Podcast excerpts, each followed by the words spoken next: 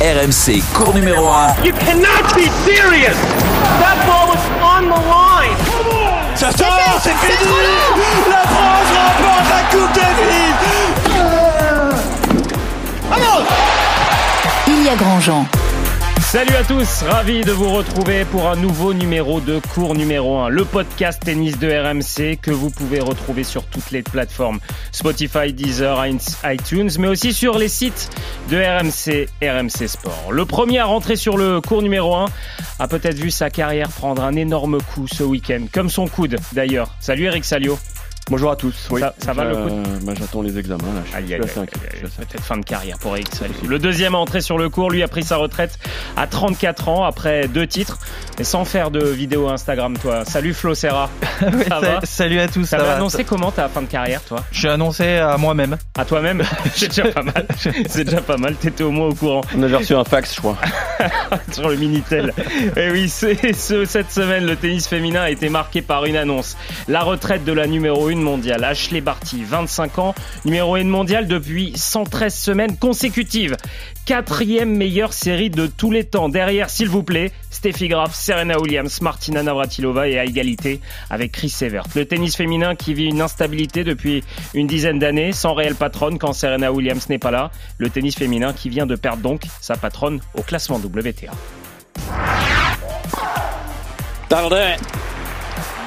Serena Williams, the smile says it all. Le passing gagnant Et c'est gagné C'est gagné pour Ash Barty Elle remporte l'Open d'Australie 44 ans après quelle perte Quelle semaine Quelle quinzaine pour l'Australienne La quatrième, c'est un ace C'est un ace Mario Bartoli ne croit pas ses yeux, elle remporte Wimbledon Elle souffle un bon coup, elle respire un bon coup. Elle va attendre peut-être la délivrance dans quelques secondes pour euh, la polonaise. Bonne deuxième, le retour de Kenin est dedans. Et là, Chiantec a une bonne patate en coup droit. et voilà Accélération de coup droit.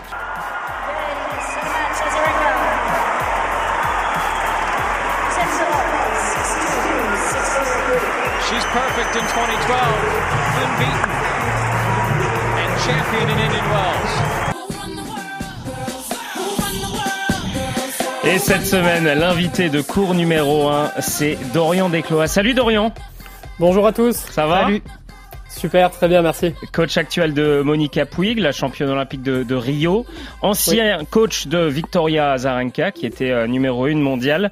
Euh, Dorian, on va écouter Ashley Barty, mais euh, déjà, toi, comment tu as réagi à l'annonce d'Ashley Barty? Ben comme, comme tout le monde, déjà, j'ai été surpris. j'ai été surpris de voir ça en me levant un matin. j'ai ouvert Twitter et j'ai vu une vidéo d'elle voilà, où elle expliquait qu'elle qu'elle arrêtait sa carrière, elle donnait ses raisons. Et je trouve ça dommage parce que, en tant que coach, déjà, je trouve ça dommage parce que je crois que c'était un, sacré challenge du moment de pouvoir trouver les failles dans son jeu, de pouvoir expliquer à sa joueuse comment battre euh, Ashley Barty. Et si c'est une réelle satisfaction, on va dire, si la joueuse arrivait à, arrivait à battre Ashley, justement. Et également, je trouve, en tant que spectateur, parce que, on va pas se le cacher, pour moi, c'était la joueuse, c'était ma joueuse personnellement préférée que je, que j'adorais tout simplement regarder à la télé, de par sa qualité de, de frappe, de par son, ses variations, son slice, elle était atypique. C'est vraiment le mot. Pour moi, elle était atypique et, euh, on aimait, je pense, vraiment ce, ce, ce, type de joueuse. Ça faisait du bien. C'était rafraîchissant dans un tennis euh, moderne qui est un peu stéréotypé, on va dire. Et euh, donc voilà, elle cuisinait, euh, comme on dit, comme Fabrice Santoro à l'époque, cuisiner ses adversaires. Et eh bien Ashley Barty cuisiner ses adversaires également. Tu l'as dit, euh, Dorian, on s'est réveillé un matin avec voilà des notifications de, de, chaque média, des la tendance Ashley Barty sur Twitter parce que dans une vidéo, elle a annoncé ça. Il n'y a pas de bonne ou de mauvaise manière de l'annoncer. Alors je vais juste le faire à ma façon. J'ai décidé de prendre ma retraite. C'est la première fois que je le dis à voix haute. Et oui, c'est difficile, mais je suis tellement heureuse, tellement prête à m'arrêter. Je sais du plus profond de mon cœur que pour moi, en tant que personne, c'est la bonne chose à faire. C'est le moment pour moi de faire un pas de côté à la poursuite d'autres rêves et de déposer les raquettes. Voilà, au moins elle a l'air heureuse hein, de prendre cette décision. Ashley Barty, Florent, c'est euh, une des joueuses que tu préférais euh, voir jouer aussi. Oui, tout à fait. De par euh, Dorian l'a dit, parce qu'on a beaucoup de, de, de, jeux stéréotypés en ce moment chez les filles, mais apporter la variation. C'était super bien ce qu'elle faisait. J'aimais beaucoup son verre slicé, les zones qu'elle trouvait, les cours croisés, les changements de rythme. Et c'est vrai qu'on le voit pas tout le temps dans le tennis féminin. Alors c'est vrai que j'ai été très surpris aussi. À un moment, je me suis dit, mais qu'est-ce qu'elles ont les filles? Elles veulent relancer les modes qu'on avait de temps en temps chez les garçons. Je me souviens, Pete Sampras s'arrête en gagnant ouais, l'US. en 2002. Ok. Après, c'est difficile d'arrêter quand tu es au top et on voit euh, bon, il y a eu Marion, y a Flavia Penetta à l'US Open qui, qui gagne, qui dit j'arrête ma carrière. Et puis là, Barty numéro 1, je me dis qu'il arrête sa carrière. J'ai dit mais qu'est-ce qu'elles ont toutes? Elles sont au top. Je dis qu'est-ce qui se passe? Partir au sommet. Dorian, pour euh, euh, avant de passer justement au tennis féminin et cette voilà cette instabilité qu'il y a depuis plusieurs années. Tu parlais en tant que coach que c'était intéressant de d'expliquer comment battre Ashley Barty. Elle avait un jeu tellement différent, c'était difficile, on imagine, de, de trouver les clés pour, pour tes joueuses, ça soit Monica Puig ou, Victoria Azarenka. Ah oui, c'est sûr que c'est complètement différent. Après, il y a toujours, on ne peut pas parler de faiblesse évidemment chez une numéro 1 mondiale, hein, mais il y avait toujours des, des, des clés où, euh, voilà, pour se procurer une balle un peu plus courte, pour se procurer une balle au lieu d'un slice, bon, on se procure, elle fait un revers à deux mains, donc on a une balle liftée à plat qu'une joueuse en face comme Vika ou Monica, elle va pouvoir s'appuyer dessus. Donc ouais, il y avait toujours des petites choses on pouvait trouver. Lorsque je travaillais avec Vika, justement, elle l'avait joué à Miami l'année dernière. Vika perd en 3-7, parce qu'elle perd un peu le fil justement de la tactique qu'on avait mis en place, mais sur le deuxième set, elle avait elle avait gagné, je crois, 6-2 ou 6-1, je sais plus, mais voilà, elle avait mis en place une certaine tactique qui avait marché, donc il y avait des solutions. Mais voilà, c'est beaucoup plus dur de trouver des solutions sur ce genre de joueuse, parce que Barty, une fois de plus, même si on trouvait une solution, elle propose quelque chose encore une fois de différent. Donc il faut toujours s'adapter à ce genre de joueuse. Elle peut avoir un plan A, B et C tout au long d'un match. Eric, euh, tu as commenté son titre à l'Open d'Australie. Tu l'as senti venir cette annonce ou euh, ça, toi aussi euh, ça t'a surpris? Bah, Il y avait quand même des signes avant-coureurs. à partir du moment où il vient pas faire Indian Wells et Miami, qui sont quand même deux tournois assez, assez splendides. Et mm. puis sa réflexion s'est accélérée à cause de Poutine, puisque le conflit entre la Russie et l'Ukraine a, précipité les choses puisque elle était préparée pour jouer un match de Fed Cup à la mi-avril à la maison. Je crois que c'était à Brisbane. Donc euh, elle était en train de reprendre l'entraînement. Et puis euh, la, guerre euh, a tout changé. La, la, Russie était bannie donc de, de, la Fed Cup. Ça devait être Australie-Russie? Non, non. Ah. Mais ça, ça fait un effet domino. D'accord. C'est-à-dire que l'Australie s'est retrouvée directement qualifiée pour la phase finale. Donc elle s'est retrouvée devant un vide, un vide terrible qui a engendré, je pense, une, réflexion encore plus euh, profonde. Et elle s'est dit, euh, à quoi bon? À quoi bon y retourner? Je crois que je... Elle, a dit, le, corps n'a... Ouais, il n'y a, plus d'essence dans le moteur, émotionnellement, elle a tout donné. Elle a accompli tous ses rêves. Elle avait fait une pause d'ailleurs après des tournois juniors, elle s'était mise au cricket. Ouais, non, mais c'est une fille qui, qui, est capable de prendre de telles décisions. Euh, et puis surtout, et Dorian pourra peut-être en parler parce que je pense que c'est un élément aussi décisif, le Covid a, changé beaucoup de choses puisque Bien sûr. en tant qu'Australienne, j'ai vérifié son activité donc en 2021, donc elle, perd, euh, elle, perd contre de Daniel Collins à Adelaide juste après l'Open d'Australie et ensuite elle reprend la compète à Miami, donc mois de mars, fin mars. Et à partir de là, elle peut plus rentrer au pays. Donc elle est partie pour faire des, elle a fait ses valises pour six mois, six mois, rendez-vous compte, hein, six mois sans pouvoir rentrer à la maison un, un, tunnel insensé qui l'a mené donc euh, Roland, Wimbledon, les Jeux et l'US Open. L'US Open se passe pas bien. Et après l'US Open, elle est rentrée à la maison et là on s'est dit voilà elle va plus revenir. Effectivement elle a elle a stoppé sa saison très vite. Donc pour elle qui est qui a des valeurs très importantes en termes de famille, puisque je vous rappelle qu'en 2020, elle perd la demi-finale à l'Open d'Australie. Elle se présente en conférence de presse avec sa nièce de trois mois dans les bras, avec le lange, tout, hein, parce que si jamais le, bébé euh, hein, vomit, vomit son lait. Donc tu vois, euh, nous, dans la salle de presse, on s'est regardé, on s'est dit, mais à quoi elle joue? Et en fait, non, voilà, c'est c'est l'image d'Ashley Barty, c'est la vie est plus forte que tout. Dorian, tu penses qu'elle va, elle a 25 ans, tu penses qu'elle peut revenir ou c'est définitif, toi qui suis euh, ce circuit? Je, On en a vu, on a vu qu'il y a certaines joueuses qui sont revenues. Vika, la première, qui est revenue après 2-3 euh, ans. honnêtement, Ashley je, est différente, c'est-à-dire, comme, comme tu l'as dit, Eric, elle est très famille, elle est amoureuse de son pays. Mmh. Euh, mmh. elle est amoureuse de l'Australie. Et, une fois de plus, je, reviens sur ça, je me dis que si ça avait été une joueuse américaine, si elle avait été européenne, je pense qu'elle n'aurait pas pris sa, retraite tout de suite. Mais le fait d'être australienne, ça lui fait jouer chez elle un mois dans l'année. Et ensuite, on est loin de sa famille, loin de ses amis, loin de tout le monde pendant les trois quarts de l'année.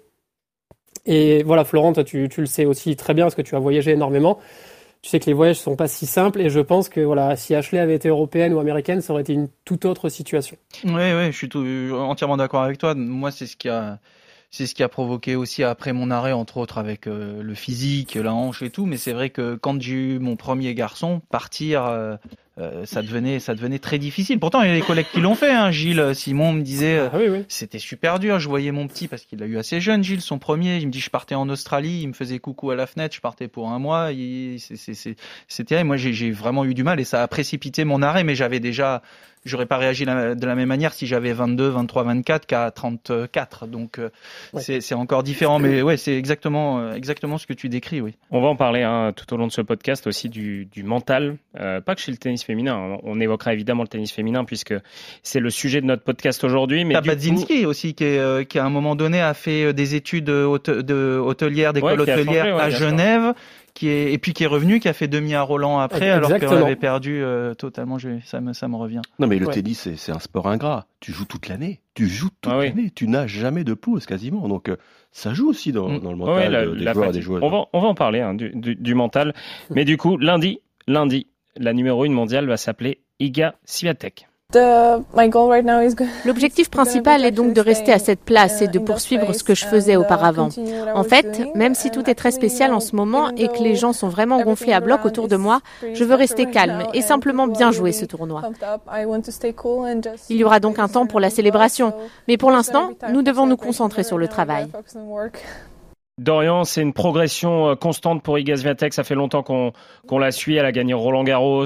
Elle progresse petit à petit. Elle, elle a cette hargne euh, qui, elle est toute jeune. Hein. Elle a quoi? 19-20 ans, Iga Elle a 20 Swiatek? ans, ouais. Elle a 20 ans. Euh, c'est logique que ça soit elle maintenant qui prenne les rênes? Oui, c'est logique. C'est je je vois pas d'autres joueuses actuellement qui pourraient prendre là la place de numéro une mondiale. Parce que Iga est une joueuse déjà elle est jeune donc elle est encore en progression, elle est en pleine progression, elle a encore quelques points à, à travailler, mais euh, de par euh, déjà sa personnalité, c'est une athlète. Il faut pas, c'est une vraie athlète. Je trouve c'est une des rares joueuses qui peut glisser sur dur, sur terre, qui sait tout faire. Donc je trouve qu'elle euh, que c'est mérité. C'est mérité qu'elle soit actuellement à la place de numéro une. Ouais. Neuvième numéro 1 mondiale depuis 2017. Ça fait en, en 4 ans, donc voilà, c'est une instabilité constante. Eric, c'est un chiffre qui contraste forcément avec les messieurs, où c'est toujours les mêmes depuis quelques années, mais là, on est sur une instabilité, mais depuis quelques années maintenant. Ouais, moi, ce qui me gêne quand même, c'est que même si euh, c'est une joueuse fantastique, c'est que sur son bilan des 50 dernières, semaines, elle n'a pas de chelem, quoi. Donc, euh, pour l'instant, c'est numéro un par défaut. D'ailleurs, euh, l'anecdote, c'est que c'est son entourage qui est venu frapper à sa porte quand, quand ils ont découvert l'in- l'info Barty, et elle était sous le choc. Elle était sous le choc parce qu'évidemment, elle s'y attendait pas. Mais, je pense qu'elle a les épaules euh, pour honorer ce, statut. Et puis d'ailleurs, elle le prouve actuellement. euh, et puis c'est une fille qui n'hésite pas à, prendre des décisions euh, importantes, puisque même si elle, vient de finir une belle saison, paf, elle a, rompu avec son coach pour en prendre un autre. On sait que ça fait longtemps qu'elle voyage avec une, préparateur psychologique, hein, une psy. C'est vrai que c'est assez surprenant dans, ce milieu. Voilà, elle- se donne les moyens. Elle me fait penser un peu à Amélie Mauresmo qui, qui avait vraiment une team autour d'elle. Et voilà, elle se donne les moyens de réussir. Et pour l'instant, ça marche. Et elle est en train de faire évoluer son jeu. Ça aussi, c'est intéressant. C'est donc euh, une instabilité, c'est le, le terme, hein, depuis 2017, même depuis avant. Dorian, est-ce que c'est un problème pour le tennis féminin, cette instabilité? Ah, mais bien sûr que c'est un problème. Pardon. C'est- Eric Salio. Ouais, de toute façon, ça, ça allait sortir pareil. J'allais dire exactement la même chose. Bien sûr, bien sûr que c'est un problème parce qu'on a besoin, on a besoin d'icônes, on a besoin, en tant que spectateur, encore une fois, de téléspectateurs. Je parle pour les pour les gens qui, les amoureux du tennis. On a besoin d'une icône, on a besoin d'une ou d'une Serena. Ah, Serena pendant ces 10, 15 dernières années, d'une Sharapova. Ce sont été des icônes du, du tennis qui pendant 10 ans nous ont fait nous ont fait rêver. Et c'est vrai qu'actuellement, ben, même pour moi, quand je regarde un tableau désormais, je vois une tête de série, mais ça veut plus rien dire. J'ai l'impression que Ouais. là, quand on regarde Miami, encore une fois, la partie haute du tableau, elles ont toutes perdu au premier tour. Toutes perdues au premier tour. C'est donc c'est à dire qu'une fille qui est 80 a autant de chance désormais qu'une fille qui est septième mondiale. Et ouais, c'est c'est- c'est pas normal. C'est pas normal. La hiérarchie n'est- pas respectée du coup. Flo? Oui, je, je, je suis d'accord. Après, euh, ouais, tu vois, il y a Sa- Sa- Sakari qui joue quand même pas mal, qui peut très bien jouer aussi, cool aussi. Euh, on on s'était dit quand euh, Elle sera Raducanu- deux, Sakari, si je me trompe Ouais, pas. ouais. c'est ça. Mais elle a beaucoup de retard sur Zvi- Swiatek, qui on disait qu'il y a une certaine régularité quand même dans le résultat. C'est vrai qu'il y a peut-être un petit manque en grand chelem là, mais euh, elle a ses épaules là. Oui, c'est. Moi, je, je me rappelle euh, ce que ce que ce que Dorian disait, c'est quand euh, dans les années 90 aussi, on avait des duels comme on avait des Djokovic, Nadal, des Federer. Euh, Nadal et Djoko, c'était qu'on on avait aussi euh, euh, Ingis, on avait euh, Graf et Céleste, on avait voilà vraiment ces filles-là. On attendait, on attendait ces affrontements qui étaient assez récurrents et qu'on a beaucoup moins chez les filles et surtout comme Dorian disait, beaucoup de, de, filles qui sont 80 et qui peuvent aussi gagner. Quand tu vois Raducanu, on en parlait, gagner l'US, moi je me suis dit tiens, elle a l'air elle a l'air d'avoir une certaine stabilité aussi émotionnelle dans le jeu. Peut-être que ça fera pas comme Ostapenko qui avait gagné, euh, qui avait gagné Roland, qui était descendu après, mais qui est en train de revenir quand même dans le top, qui est dans le top 10 là. Je me suis dit tiens, et puis et puis pareil, on, elle disparaît depuis euh, depuis euh, depuis l'US et on est un petit peu déçu. Non mais voilà. je, je, rebondis sur Raducanu. Les, les premières critiques commencent à arriver, notamment dans, dans les journaux anglais. Parce que là, pendant six mois, ils l'ont protégé parce que euh, voilà, c'est pour eux, c'est du pain béni d'avoir une fille qui est un chien. Mais là, les, premiers papiers arrivent. Voilà, les stats euh, sont terribles. Elle a plus de nouveaux sponsors que de victoires depuis sa. Ouais, ouais. Elle fait beaucoup de choses extra tennis, quoi. Voilà, non, mais euh... c'est ça le, le, danger aussi. Dorian doit doit bien saisir le sujet. C'est la gloire qui arrive comme ça, c'est très dangereux. C'est très dangereux. Bah, Dorian, on en parlait hier, on s'est eu au téléphone hier. On parlait aussi de Bianca Andreescu, c'est ça? Exactement, on parle de, de, de l'effet. Ouais, Bianca, voilà, qui gagne l'US Open, qui gagne Indian Wells US Open il y a 3 ans, si je me rappelle, 3-4 ans, et qui a, qui derrière n'a plus rien fait, malheureusement, qui a été absente des cours, donc il y a eu des blessures, mais dû peut-être à voilà, moins d'envie, moins de préparation, parce que je suis arrivé au sommet tellement vite que bah, peut-être je me crois arrivé. Et, et non, une carrière, c'est, ça peut être 12, 15, ça peut être 20 ans. Parce que les filles arrivent tellement jeunes que ça peut être, elles peuvent jusqu'à 33, 35. Et, euh, et ouais, bien sûr. Et si et le, le problème de d'Emma de, de, Raducanu, je l'espère pas, bien entendu, mais c'est qu'elle nous fasse une carrière à la Kournikova. Alors évidemment, je, je, elle a déjà gagné un grand chelem, c'est exceptionnel, mais c'est à 18 ans, c'est à son âge qu'on construit justement les fondations de son jeu, la constance et l'envie de se dépasser. Et si déjà dès son âge, on lui dit voilà, regarde, tu gagnes un grand chelem, on te propose six marques qui te donnent ça, on te propose ça, on te propose ça. On, ah, L'entraînement derrière, c'est dur. Exactement, elle est humaine et même le, le temps qu'elle perd entre guillemets à aller faire des, des, shootings pour ses marques, à aller à se déplacer dans, en jet privé pour aller à droite à gauche, c'est des heures de moins sur le terrain. Ouais, elle dit que non, t'as vu, elle dit non, je m'entraîne 6 heures par jour. Mais oui, mais t'as raison. Et, mais oui, ben alors peut-être, peut-être, mais quand même, alors ça, ça fatigue, on est d'accord. Aller sûr. faire une journée de shooting debout, dehors, dans le vent, enfin je sais pas, j'imagine voilà, la, la vie de, de, de, superstar comme ça, ça fatigue, même si on a 18 ans, et ce sont des heures en moins passées sur le terrain, quoi qu'il arrive. Tu l'as vu, toi, ce changement chez elle ou chez d'autres euh, aussi dans, je sais pas, dans, euh, dans une certaine, un certain manque d'humilité quand tu les croisais, quand tu les voyais, tu as vu cette évolution chez, je sais pas, chez Andreescu, chez Raducanu ou chez des filles qui ont explosé d'un coup? Euh, Honnêtement, alors Raducanu non, parce que du coup j'ai arrêté avec Vika l'été dernier. Et j'ai repris avec Monica là en fin d'année en fin d'année dernière. Donc du coup, j'ai pas été sur le circuit là pendant 3 4 mois. Donc du coup, et, j'ai pas pu croiser euh, Raducanu voilà après son titre. Mais euh, mais André Chou, ouais, André Chou, on s'est entraîné une fois avec elle quand on était aux États-Unis avec Vika. Euh, ouais, on sent que elle est talentueuse, hein, ça y a pas de souci, elle sait tout faire du au tennis. Hein. Mais on sent qu'elle, euh, par moment, j'ai l'impression, ouais, qu'elle s'est, elle s'est crue, elle s'est crue. Ça y est, je, vais rester, je je vais rester au haut niveau et je, je sais ce que c'est le haut niveau. J'étais capable de le faire une fois, je vais le faire dix fois. Malheureusement, ça marche. C'est pas aussi simple que ça. Ce serait, ce serait trop beau, mais non. C'est, c'est... Quand, quand, on voit encore une fois un Rafa, je prends l'exemple cette fois des hommes, un Rafa qui a 35-36 ans et, et qui est humble au possible et qui retourne à l'entraînement dès le lendemain d'une victoire à Indian Wells, qui va à Miami. Euh, euh, c'est, non, c'est Acapulco, je crois qu'il gagne ouais, Acapulco. Acapulco et, et, dès le lendemain, il est là, mmh. il est à l'entraînement. Et, lui, il a pas le temps. Il, alors, ils ont pas le même âge, mais, mais voilà, c'est cette abnégation que, et c'est pour ça qu'à 35 ans, il est au sommet de son art encore une fois. J'ai fait une expérience euh, hier, euh, je vous raconte ma vie privée, avec avec ma copine et sa sœur. On était en bon, terrasse. S'il te plaît, on va, va peut-être arrêter là. oh Eric, euh, on était et puis on parlait du, du podcast d'aujourd'hui et je suis allé chercher le top 10 de fin de saison de 2001 et je leur ai donné les 10 joueuses. Petite précision, elles suivent le sport mais pas plus que ça et pas le tennis. Elles connaissaient 8 joueuses parce qu'il y a Lessa Williams, il y a Martina Hingis, il y a Kim Clijsters, il y a Justine Hénin, il y a Amélie Mauresmo, il y a Monica Seles, il y a Lindsay Davenport, et elles connaissaient ces joueuses, paf, et elles connaissaient leur nationalité, et elles voyaient leur visage. Je leur ai montré le top 10 d'aujourd'hui, à part Garbiné Muguruza, elles connaissent personne. Euh, même Zivatek. Non, mais même Zivatek. Et Dorian, toi, tu le, enfin, ça, tu me disais, ça t'étonne pas, ça? Non, ça m'étonne pas. Après, ce sont des joueuses voilà, qui, sont, qui sont dans le top 10 depuis euh, 3 mois, 4 mois grand maximum. Si je prends l'exemple de Krejcik, enfin non, Krejcikova était dans le top 10 depuis Roland l'année dernière, mais je prends l'exemple de Sakari, Jabber, Badoza, sont des filles qui sont arrivées dans les, dans les, entre 5 et 10, là, il y a 3-4 mois. Donc, euh, repose-leur la question dans, dans un an, si elles sont encore dans le top 10, voir si cette fois elles les connaissent. mais euh, non, mais c'est un exemple, mais c'est. Mais oui, je, je, vois, je comprends le, le, point que tu veux développer. De, de, enfin, de, de patronne quoi, de ah charisme, de voilà, Serena Williams, comme tu dis, qui a porté euh, le tennis. Euh, Osaka, peut-être, on va en parler, mais qui aurait pu prendre ce relais-là. Euh, pour le public, pour aller voir, pour prendre des billets, pour aller regarder la télé, pour suivre, bah, ça peut poser problème. Ah oui, complètement. On est, on est complètement d'accord là-dessus parce que c'est vrai que les, les noms, malheureusement, on est, nous, on les connaît parce que voilà, on suit, on suit le tennis, mais je suis sûr, voilà, on demande à beaucoup de personnes, personne ne connaît, malheureusement, même la numéro 1 mondiale actuelle. C'est. Eric, toi, tu as, vu cette évolution forcément euh, sur, sur des matchs où on les attendait, les Hénin Williams, les Hénin Morismo.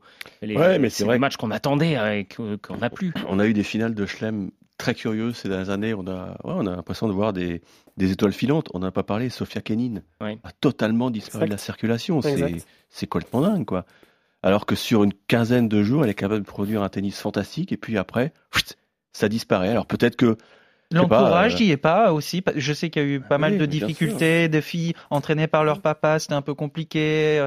Euh, est-ce que, est-ce que, est-ce qu'il n'y a pas, euh, toi qui es dedans aussi, dans sur le circuit aussi l'entourage qui, qui joue beaucoup et qu'à un moment donné elles ont, elles ont ras le bol et elles pètent un peu les plombs. L'entourage joue énormément. L'entourage joue, joue énormément. Tout dépend. Voilà, si c'est le papa qui entraîne, si c'est un entraîneur, on va dire un peu plus âgé, si c'est un plus jeune. bien sûr qu'avec Sofia, je je suis pas, je suis pas rentré dans leur relation évidemment, mais j'ai voilà, c'est ce qui se disait un peu, c'est que ils avaient les, les, deux étaient souvent en confrontation. Mmh. C'était facile. Hein. La vie n'était pas du tout rose sur le circuit. Lorsqu'elle avait une défaite, euh, elle devait pas rigoler malheureusement le soir quand elle rentrait euh, l'hôtel. Donc. Euh...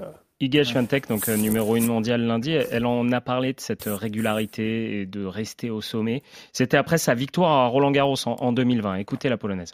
Je n'ai que 19 ans et je sais que mon jeu n'est pas totalement abouti. Le plus gros challenge pour moi va être de rester régulière. C'est cela qui pose problème dans le tennis féminin. C'est pour cela qu'il y a tellement de nouvelles gagnantes de Grand Chelem, parce que nous ne sommes pas aussi régulières que peuvent l'être Rafa et Novak. Depuis l'US Open 2015 et la victoire de Flavia Pennetta, 15 gagnantes différentes sur 25 tournois du Grand Chelem. Voilà, l'inverse exact chez les hommes, 10 hein. vainqueurs différents en 68 tournois, mais bon, parce qu'il y a trois extraterrestres. Euh, la raison première d'Orient, c'est quoi de cette irrégularité pour toi? Elles sont Ouais, c'est l'inconstance. C'est vraiment l'inconstance incarnée. On, les voit d'une semaine à l'autre. Voilà, moi je les ai vus là, sur le circuit de l'intérieur. Vika a joué des joueuses deux fois d'affilée et j'ai l'impression de ne pas voir deux fois les mêmes joueuses d'affilée jouer en face. Euh, parce que j'ai l'impression qu'elles essayent des choses. Par exemple, Sabalenka, on a toujours dit que Sabalenka, c'est une joueuse qui, frappait tout en puissance euh, sans trop réfléchir. Et je me rappelle d'un match où elle se joue avec Vika à Ostrava en finale. Et je vois Sabalenka qui essaie d'arrondir les balles, qui essaie de faire un slide, qui essaie de se, qui essaie de se chercher. Et j'ai l'impression que du coup, elles sont pas, euh, comment dire, elles ne, elles ne sont pas complètes. Elles, elles veulent devenir complètes, des joueuses complètes mais elles ne le sont pas. Donc du coup, là, elles sont en préparation, en travail, et j'espère, j'espère que d'ici un an, deux ans, on arrivera à avoir une, deux, trois patronnes qui vont s'installer au plus haut niveau et qui vont faire des finales de Grand Chelem au moins une à deux fois par an. Tu crois, Eric? Non, mais moi, je, je pensais à un truc, parce que en, fait, c'est c'est très facile de perdre un match en tennis féminin. Je parle en Grand Chelem, puisque en deux petits sets, l'affaire est réglée. Hmm. Moi, je me demande s'il faudrait pas que la WTA se penche sur le problème et d'installer des, des matchs en, en 5-7, je pense que physiquement, enfin, elles sont capables de tenir. hein, elles sont surentraînées aussi. Et là, je pense qu'on aurait peut-être une, une, une, vraie hiérarchie qui se dégagerait parce que parfois ça va trop vite, quoi. Et nous, on est les premiers frustrés. Des finales de Schlem qui durent une heure, on en a vu combien On en a vu combien C'est pas, c'est pas bon pour l'image de la WTA. Et j'ai posé la question à Amélie Mauresmo là, il y, a, il y a une quinzaine de jours, parce qu'il y avait la, la présentation de, de Roland Garros. Parce que je sais qu'elle y pense. Et je vais poser la question, elle a, bien dégagé en touche, me dit bon, euh, c'est trop tôt, c'est trop tôt, mais, mais je pense que ce serait une chouette idée, peut-être pas tout de suite, tu vois, mais à partir des quarts, de mettre des, des, des matchs en 5-7. Et là, je pense qu'on aurait une hiérarchie qui se dégagerait parce que les meilleurs euh, s'imposeraient tout le temps. Et on sait qu'en Grand Chelem, bah, les points euh, sont compte double hein, par rapport aux autres épreuves. Et peut-être que ça pourrait permettre de voilà d'avoir des, des visages plus réguliers dans, dans, dans les dernières rencontres parce que Bah là, ils veulent tout raccourcir. Alors, si tu veux Ah ouais, mais de moi, je rallonger, fais- toi. moi, je prends le contre-pied. moi, moi, je suis un vieux con, peut-être. Mais... Ouais, t'as- Dorian, t'en penses quoi des, des matchs entre ces Elles sont évidemment capables, il n'y a aucun doute là-dessus. Bien sûr qu'elles sont capables. Après, en Grand Chelem, c'est quand même 7 matchs. Euh, voilà, si c'est pour commencer en quart, bon, ok, elles ont déjà gagné 3-4 matchs, très bien, mais voilà, comme tu dis, oui, ce serait toujours les mêmes gagnantes.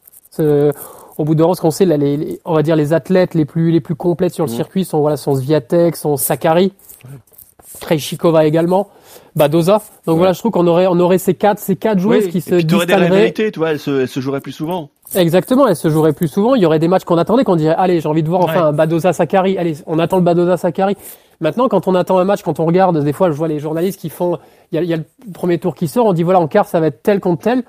C'est jamais, ça arrive jamais. C'est c'est jamais ça. C'est la numéro 60 contre la numéro 32 en quart et c'est pas, alors que ça aurait été censé être la numéro 1 contre la numéro 8, par exemple. C'est vrai que tu dis aussi, Eric, comme c'est très court, après, le, le niveau émotionnel rentre Et voilà. encore plus en, en compte, je pense, et c'est totalement différent. Mais j'ai- Tu vois, j'ai travaillé avec Pierre Chéré qui me racontait comment il travaillait avec les filles, comment il travaillait avec les le garçons. Dit- directeur technique l'ancien directeur, il me dit, mais c'est un, travail qui est totalement différent avec les filles et, euh, et émotionnellement, c'est vrai que quand tu vois ces matchs-là qui sont en 2-7, t'es en grand chelem, tu sais, si ça se passe pas bien au début, tu sens qu'il peut y avoir un peu de panique et tout, et tu vois souvent des filles, même au top, s'effondrer complètement.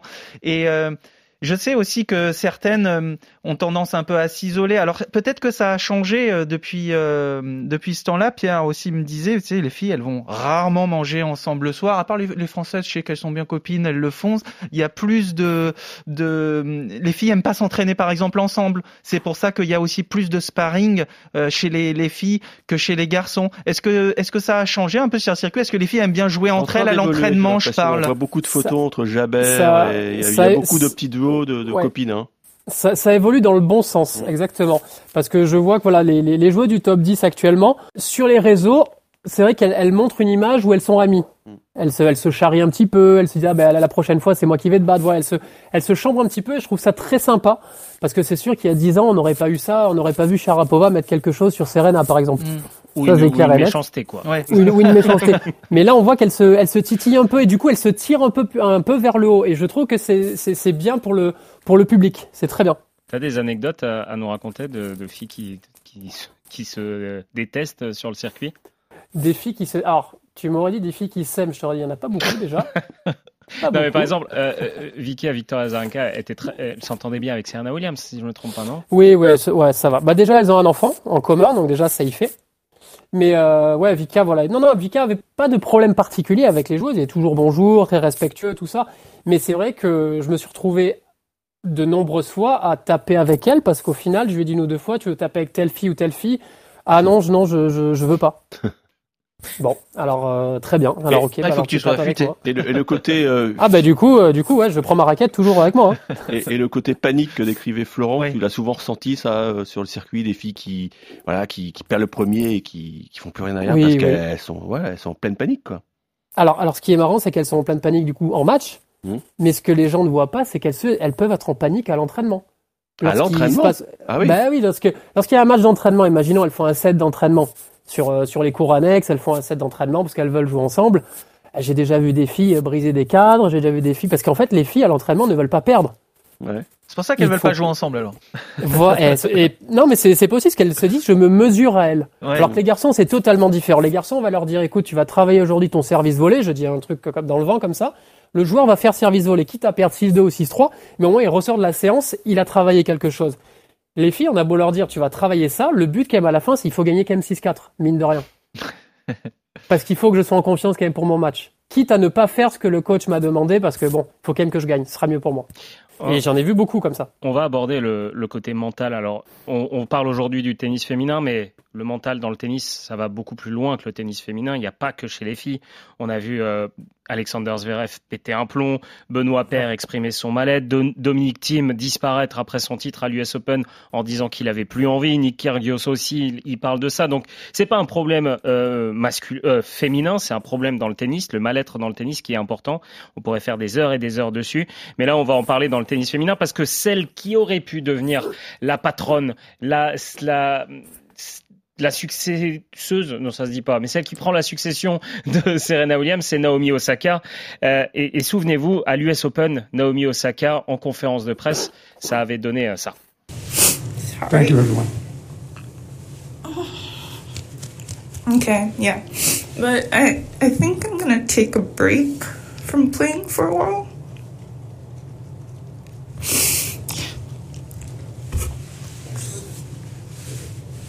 Thank you. Les larmes de Naomi Osaka en conférence de presse. Pour traduire, elle dit Je pense que je vais prendre une pause maintenant.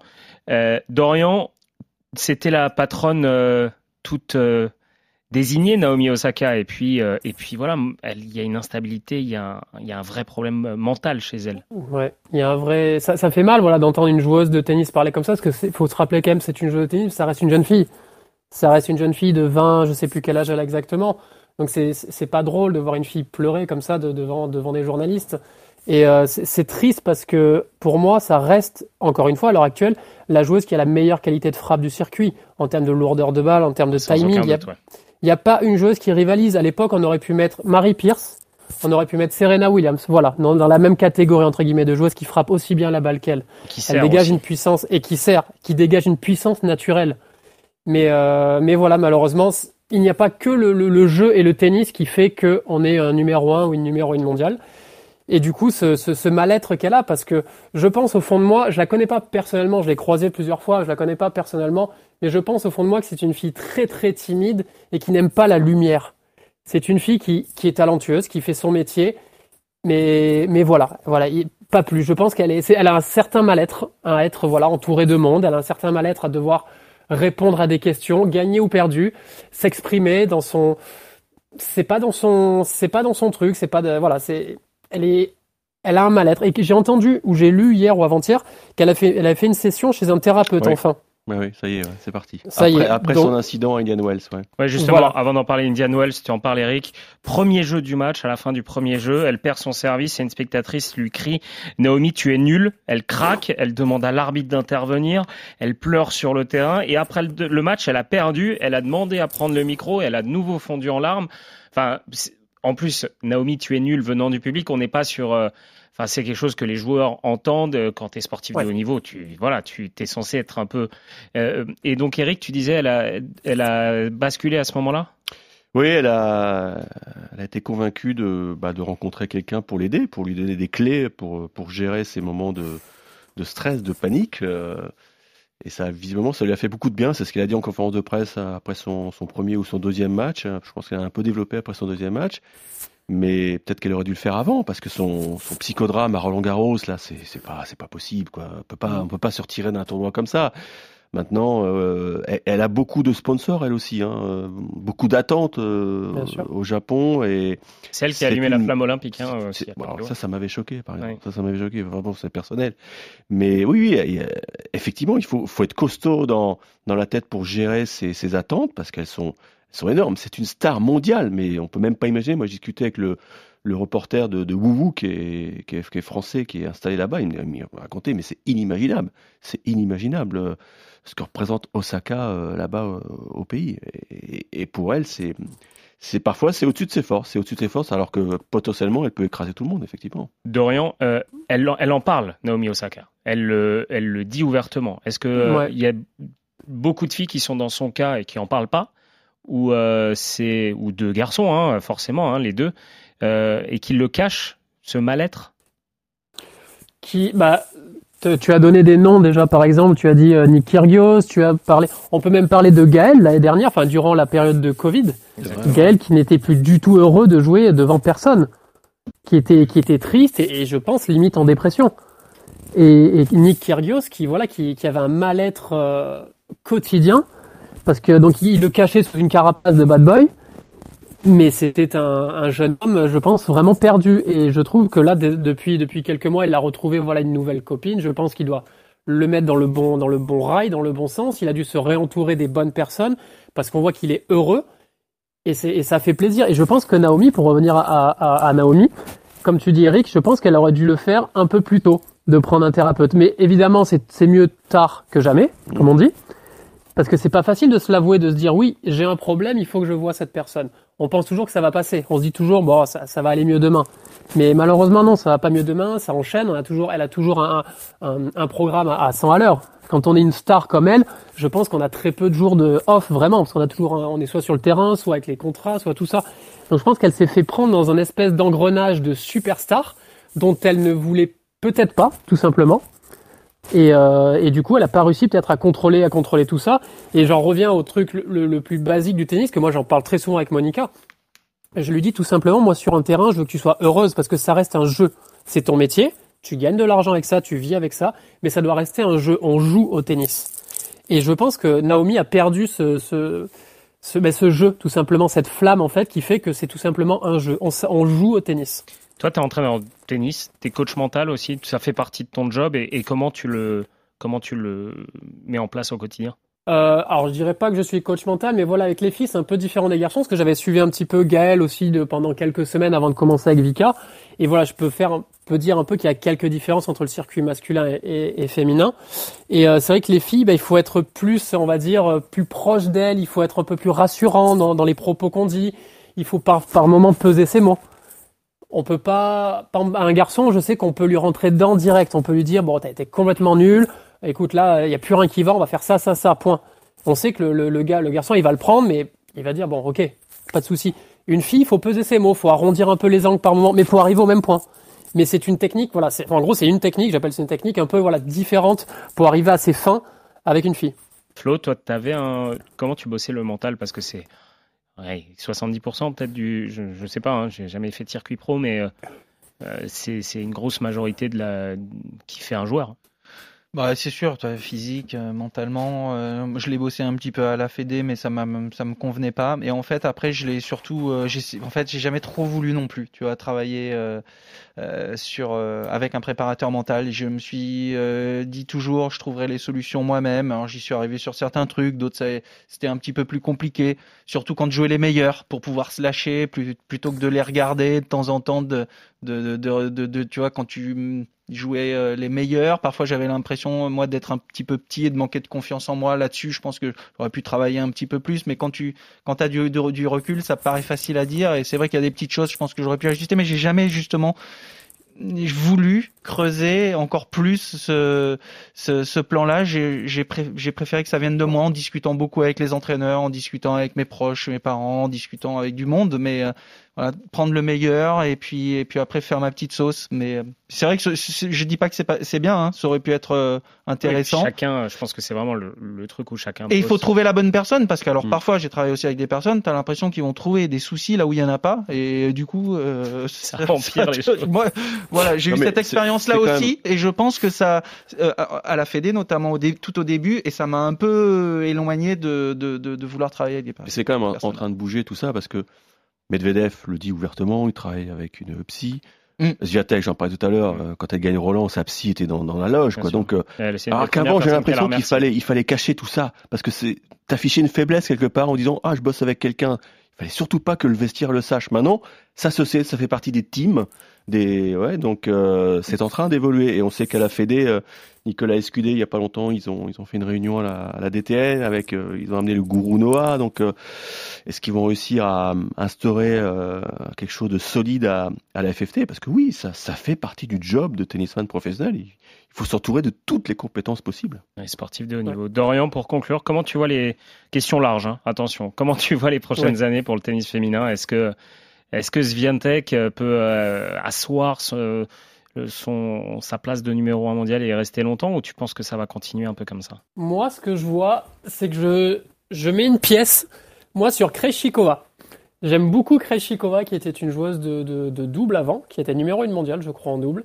Et, euh, et je crois que si elle est bien physiquement, bien dans sa tête, je pense qu'elle peut gagner pas mal de titres. Alors, je ne dis pas qu'elle qu'elle va asseoir, qu'elle va rester à la place de numéro 1, tout ça, si elle revient un jour numéro 1. Mais euh, s'il fallait dire une joueuse qui, qui reste pendant 3-4 ans numéro 1, à part Zviatek, j'ai du mal à voir. J'ai du mal à voir une autre joueuse. Et au fond de moi, quand même, je l'espère, peut-être ça n'arrivera jamais, mais je l'espère, je me dis que peut-être Ashley reviendra dans 2-3 ans pour conclure son, son quatrième grand chelem, l'US Open, qu'elle n'a, qu'elle n'a pas et qu'elle fasse enfin le grand chelem. Bah écoute, merci beaucoup. On a tout noté. On a tout noté. et si t'as faux, tu, reviendras. Voilà. Mais tu sais que pour l'US Open, il y a un gros problème, c'est que les, les, balles des femmes et les balles des hommes sont pas les mêmes, c'est ça hein? Je sais. Et son entraîneur avait eh dit une phrase, je crois, qui était dure. Il avait dit, elle n'a aucune chance de gagner l'US Open. C'est dingue. Hein aucune. C'est-à-dire que, ouais, ouais, ouais. Bon, ben écoute. Si, eh, s'ils veulent que Ashley revienne, tout simplement, ils, changent les balles. Ils changent les balles. Et, ça sera avec plaisir parce que oui, le jeu d'Ashley Barty va nous manquer sur le circuit féminin. Merci beaucoup, Dorian Desclos, d'avoir été avec nous. Bah, merci. Et on se revoit quand avec Monica alors? Bah écoute, on va reprendre sur la tournée, la tournée euh, sur terre battue en ah, Europe. On est, euh, ouais, on est en France là, à Montpellier, on s'entraîne et euh, elle s'entraîne très bien et à faire son retour très prochainement. Et bah, tu sais quoi, on, on, prend rendez-vous avec toi pendant Roland Garros avec euh, cours numéro 1. Eh ben, on, se retrouve à Roland avec Monica on se, on se croisera avec plaisir. Merci beaucoup Dorian d'avoir été avec nous. Merci Flo. Merci à vous. Merci, ouais, bonne continuation. Merci à vous les gars. Merci Eric. Merci à tous. Merci de nous avoir suivis. C'était cours numéro 1. Vous le retrouvez évidemment sur euh, Spotify, Deezer, les sites de RMC, RMC Sport, sur toutes les plateformes. Évidemment. Salut à tous. Bonne journée. RMC, cours numéro 1.